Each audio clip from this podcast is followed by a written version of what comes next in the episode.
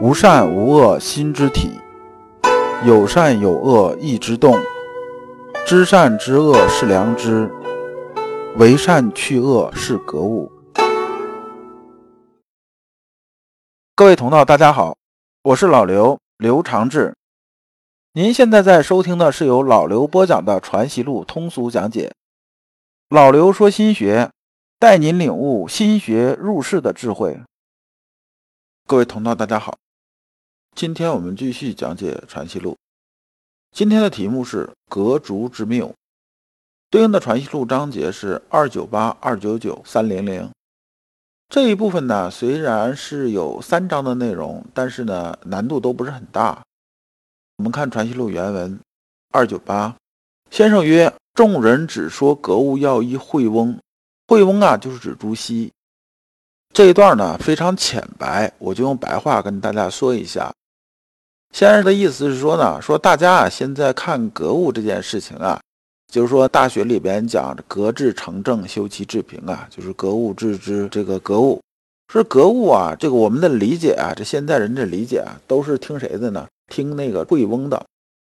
惠翁是谁呢？惠翁就是朱熹，就朱熹啊，当年是写了这么本书啊，然后后来作为考试内容了，叫什么？就是叫《四书章句集注》。啊，然后后来呢，官方啊考试科举制度啊，就拿这个书啊做教材了，就是您得按照他这来，然后大家就按照这个来解了。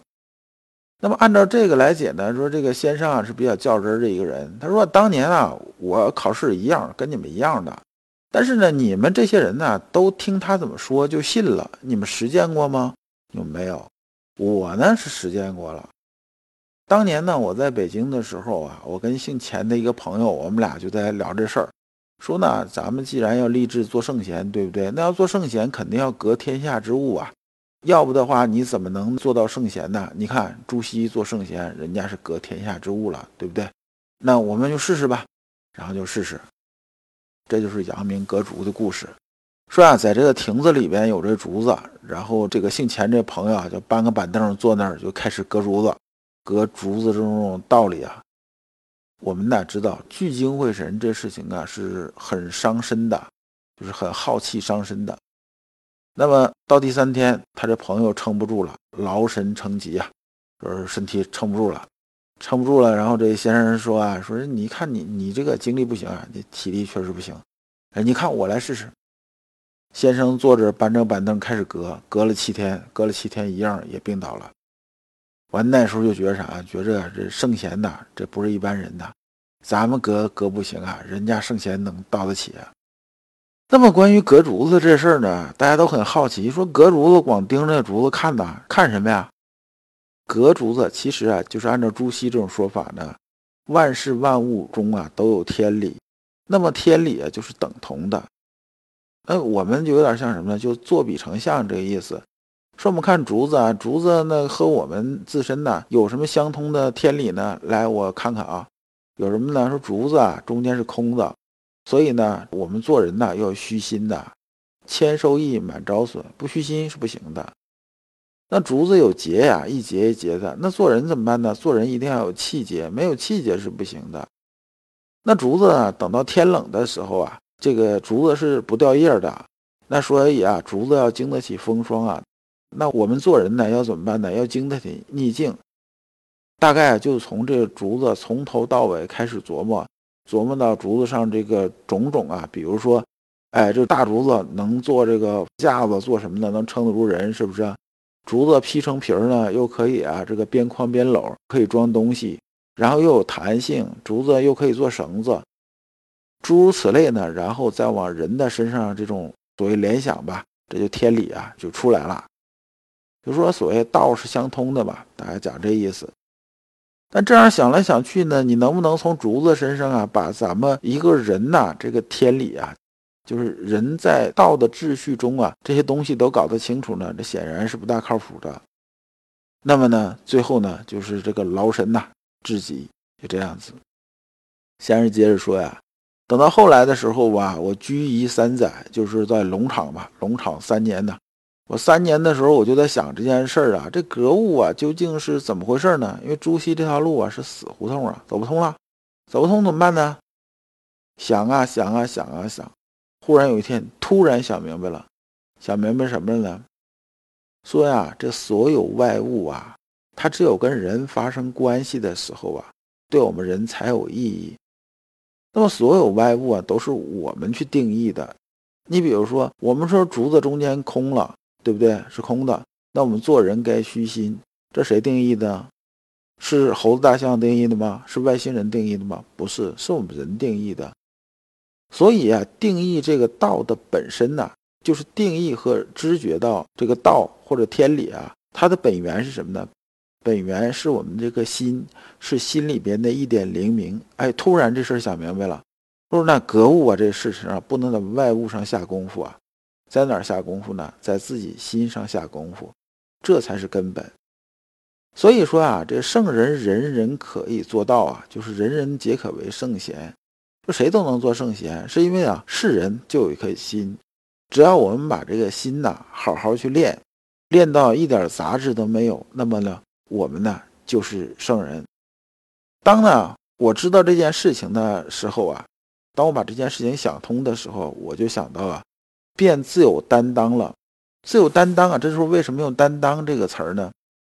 担当啊，这里边指的是什么呢？指的先生啊后边的这个立说啊，就是把阳明心学拿起来，说我担起重担呐，担起重担要正本清源。面对天下这么多反对的这个势力呢，那么呢是很艰难的。但是呢，面对这些东西，我心无恐惧，我能做到。这呢也跟先生啊个人经历有关系。先生啊这一生中挫折也不少。特别是啊，被逼到跳水自杀这种程度，然后呢，平宁王之乱也好，是赣南平匪也好，那么都是什么呢？都是啊，杀伐中过来的，所以生死啊也看得惯了，心里边呢也放下生死了。我只是弘道而已，只是正本清源而已，所以啊，才有这么大的勇气，引导苍生走向真正的道，不至于啊，大家在死胡同里边钻来钻去。二九九，门人有言：“少端风论童子不能格物，之教以洒扫应对之说。”就是啊，有门人跟先生说啊，说少端风这人说啊，说这个童子啊太小了，心智不成熟，还不能教他格物，也只教他什么呢？让他干什么就干什么，比如说啊洒扫啊、应对呀这些事情啊，呃，无非我们讲时候讲这个小学生守则，讲这些东西。完，先生说啊，说先说洒扫吧，它也是一个事儿啊，就是也是一件事儿啊。也就是说，我们常讲的一个格物的物啊，也是物。所以呢，童子教他洒扫，其实也是格物，只是呢，童子的良知啊，只是在这儿，在这儿呢，你教他洒扫应对就行了。他心智模式不够成熟，那么只需要你引导他的良知就行了。那么这就是什么呢？这就是他的格物致知了。你比如说洒水这件事情吧，其实也是有很多啊道道在里边的。以前为啥洒水呢？因为现在咱们这个庭院什么这些啊，基本都是铺地砖啊，至少是水泥地啊，什么这些啊，它相对来说啊，它起灰尘不那么大。但是以前的那种庭院呢，即使铺着东西啊，灰尘也比较大。洒水啊，主要是防止扬尘，就是湿了之后啊，它那土啊就不会飞起来了。但洒水这事情，我们也知道，说你这个洒水的时候，你不能光考虑自己啊，你也得有良知啊。就是说呢，推己及人呐，你得有中术啊。就是你得尽心呐，同时你得得考虑别人呐。你比如说洒水的时候，你是顺风洒还是顶风洒，这个也得学习去做。就是心里边先有这个，顶风一洒的时候呢，你不光是没把活干好，反而弄自己一身水。顺风撒的时候，你得看下边有没有人呐，你一撒。好嘛，下边都淋浴了，那这也不行啊。所以这个啊，就是所谓良知所在，就是中恕之道。所以只是小孩啊，他太小了，那么呢，只是要引导而已。那么关于现在带孩子，好多说啊，那我释放孩子天性吧。其实你在宠坏了的时候啊，就是啊，引导私欲来遮蔽孩子的良知了。孩子啊，本质上并不坏，但是你引导他的时候，你会发现什么呢？你引导出来的东西都是啊，他身体的这种私欲、这种需求，而不是真正啊他心里边的这种需求，这是两回事儿。我们成年人呢就知道了，就什么有些事情不能由着性子来，我们得考虑别人的感受。就是说做事呢要尽心，不能光自己偷懒儿。这个就是什么呢？这个就是讲中术之道啊，做人做事儿尽心无私。那对于小孩来讲的话呢，他还不太懂得啊这个两个之间这种冲突的事儿。然后呢，你大人的力量本来啊可以什么呢？可以拨乱反正的，但是结果呢，你呀又顺着他私欲这方向走。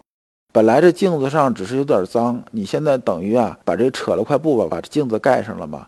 所以啊，当把孩子惯到什么程度呢？就是骄纵到那种啊完全听不懂人话，干脆不做人事儿，不说人话这种啊，这都是大人的这种过错呀。那么先生又说啊，说我说这格物啊，从童子到圣人呢，都是这功夫。那只不过说呢，圣人呢做这件事情的时候啊，他这个很熟悉啊，他很熟练，他不费力。但是，一般人来讲的话呢，可能要费点力。小孩呢，就是有个引导的问题。